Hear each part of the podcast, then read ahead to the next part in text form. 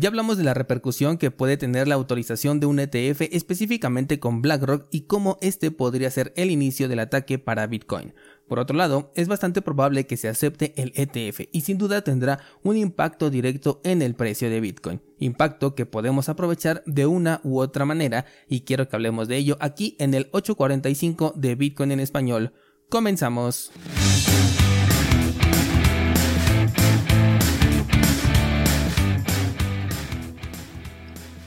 Hace un par de semanas hablábamos del impacto que puede tener la autorización de este ETF de BlackRock, sobre todo lo analizamos desde el punto de vista de una posible bifurcación forzada o incentivada en este caso por esta institución y que a través de su influencia, bueno, pues puede desviar la atención de la gente sobre el Bitcoin nativo y dirigirla hacia una versión alterna de esta moneda, perdiendo pues poco a poco las características que lo convierten en toda una revolución económica. Desde mi punto de vista, incluso esta idea sigue por debajo en cuanto a efectividad se refiere de la adopción que comentaba yo el día de ayer con esa especie de entre comillas mejora hacia Bitcoin, sobre todo porque incentivar una bifurcación y que sea BlackRock quien abiertamente la apoye, pues se vería más como un ataque a diferencia de una eh, adopción un poquito más, eh, más grande por parte de las instituciones bancarias que parecería como que estuvieran del lado de Bitcoin como lo platicamos el día de ayer. Pero bueno, hoy quiero dejar de lado este tema, por lo menos ya lo tenemos en mente y sabemos que es una posibilidad,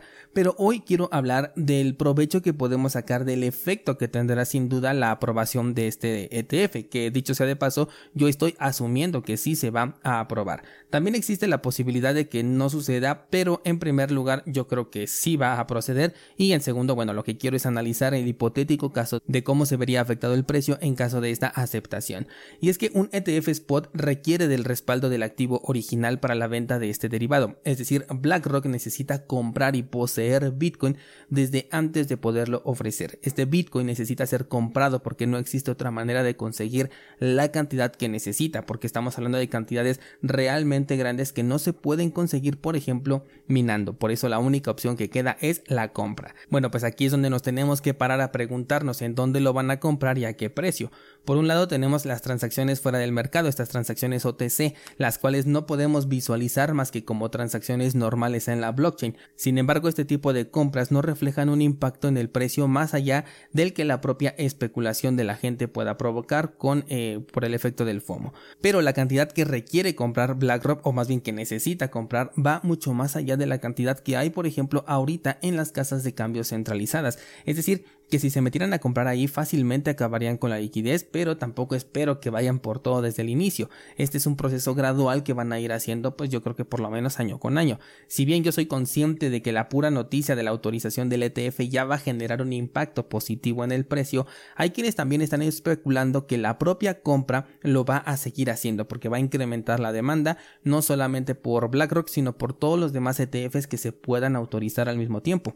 porque siempre nos enfocamos en el que más ruido genera o en el que tiene más renombre, que en este caso es BlackRock, pero en caso de autorizar el de BlackRock, seguro que también habrá otros que también van a ser eh, aceptados e incluso pues están hasta modificando sus solicitudes otras instituciones para que se parezcan lo más posible a la de BlackRock con el objetivo de que pues no se puedan negar a ser aceptados si es que comparten eh, prácticamente las mismas características con el ETF al que vamos a llamar el principal que es el de BlackRock, ¿no?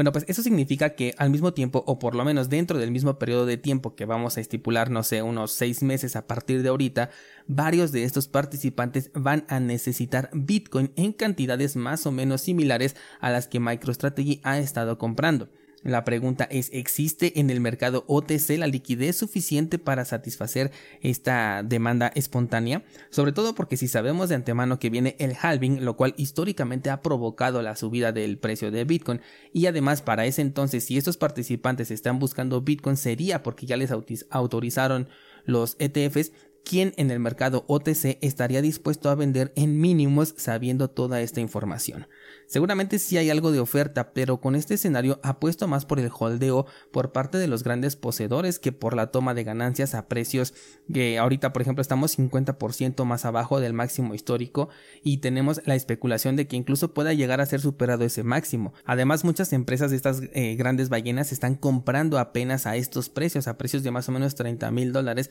por lo que sería una mala decisión que en este momento vendieran con un margen tan pequeño desde mi punto de vista. Aquí yo lo que pienso es que la liquidez del mercado vía OTC pues solo alcanzaría para satisfacer una pequeña parte de la demanda y me pregunto qué pasará con la otra parte. ¿Será que se viene a los exchanges centralizados, Binance, Coinbase, em, Gemini, algo así? Pues podría ser posible porque precisamente es donde hay una gran cantidad de Bitcoin disponible para su compra. Según datos de Mesari, el disponible en los exchanges es de 1.6 millones de bitcoins, pero tengo otro dato de CryptoQuant que dice que el monto llega a los 2 millones. De cualquier forma, no hay mucha diferencia que digamos, así que contemplemos que eh, es el lugar en donde más liquidez van a poder encontrar y aquí me viene a la mente un escenario interesante. Si bien eh, las principales ventas vendrían por parte de las ballenas, que son las que pueden satisfacer la demanda de estas instituciones que buscan eh, Bitcoin para su ETF a un mismo precio. Otra parte de estas compras también podrían ser a personas minoristas, personas como tú y como yo, y la verdad es que me parece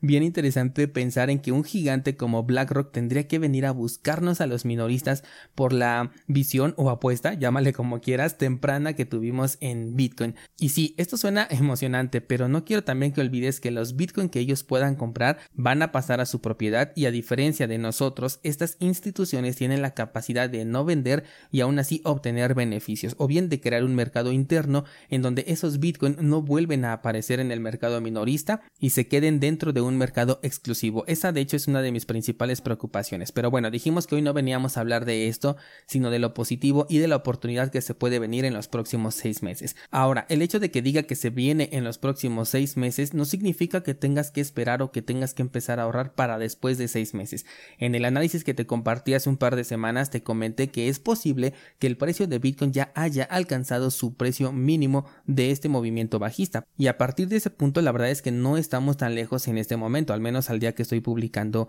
este episodio. Después, en el mediano y largo plazo es posible que la tendencia ya se convierta totalmente en alcista, por lo que para aprovechar ese movimiento del que estamos eh, ahorita especulando deberíamos estar dentro del mercado desde ya y considerar estos precios como una oportunidad. Atención aquí, esto no es una recomendación de inversión, sino más bien es el análisis que hago con respecto a un posible evento que en este caso es la autorización del ETF y a la información que sabemos que es que aún no cuentan con el balance necesario para poderlo respaldar y que lo van a necesitar de manera forzosa si es que se aprueba. Ahora, hay que contemplar otra situación y es que vía OTC en este momento ya se estén haciendo compras por parte de algún asociado con el objetivo de que si se aprueba entonces este ETF le hagan la compra a este asociado y de esta manera puedan satisfacer la demanda necesaria o por lo menos una parte de ella y lo hayan comprado a mejores precios antes de que empiece el FOMO. Y esto tendría un impacto mucho menor en el mercado de lo que estamos estipulando de que el precio pues se va a ir a la luna por la compra de estas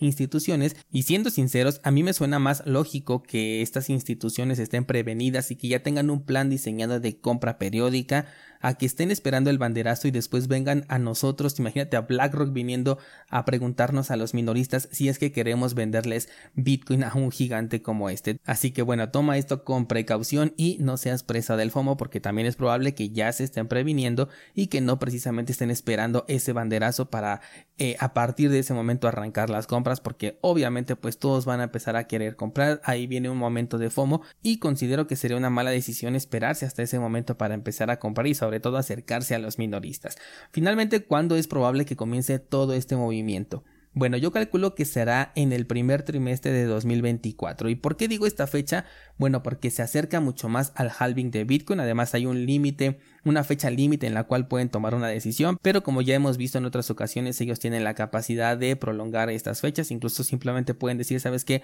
no se acepta por un motivo pues X que sea algo fácil de solucionar y después bueno tienen que volver a empezar el proceso de solicitud etcétera no pero para mí lo van a hacer en el primer trimestre del 2024 porque se acerca mucho con el halving de Bitcoin de hecho cuando hablamos hace un par de semanas de este tema del ETF yo te comenté que a mí la fecha no me parece una casualidad de que ahorita en este momento lo estén eh, solicitando porque se va a llevar un tiempo con la aprobación e incluso ya se especulaba que estaba diseñado precisamente para salir cerca del halving lo cual tendría un doble impulso para el precio de Bitcoin, el impulso ya nativo digamos por el efecto del halving y el efecto que le daría la aprobación de este ETF. Un momento perfecto desde mi punto de vista para que los nuevos inversionistas vean el potencial de comprar este ETF porque saben perfectamente que se vienen buenos tiempos o por lo menos se puede especular por el tema del halving que hasta ahora pues siempre ha tenido el mismo efecto positivo en temas de precio por la reducción del subsidio entregado en cada bloque minado. Por último, quiero poner sobre la mesa otra pregunta y es cuál sería el peor escenario.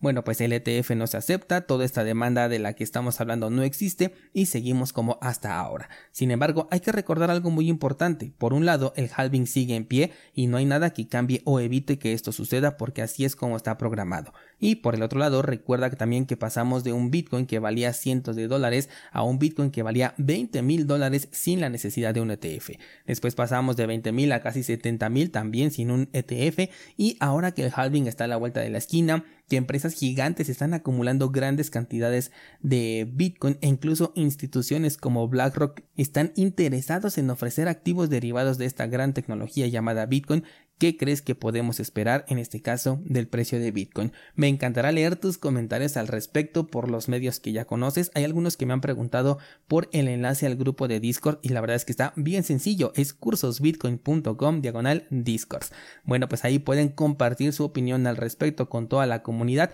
y seguramente se les vendrá una pregunta a la cabeza que es qué pasará con las criptomonedas, o sea, las altcoins en este escenario. Bueno, pues mañana vamos a tocar este tema, ya que por el día de hoy eso sería todo. Muchas gracias y hasta mañana.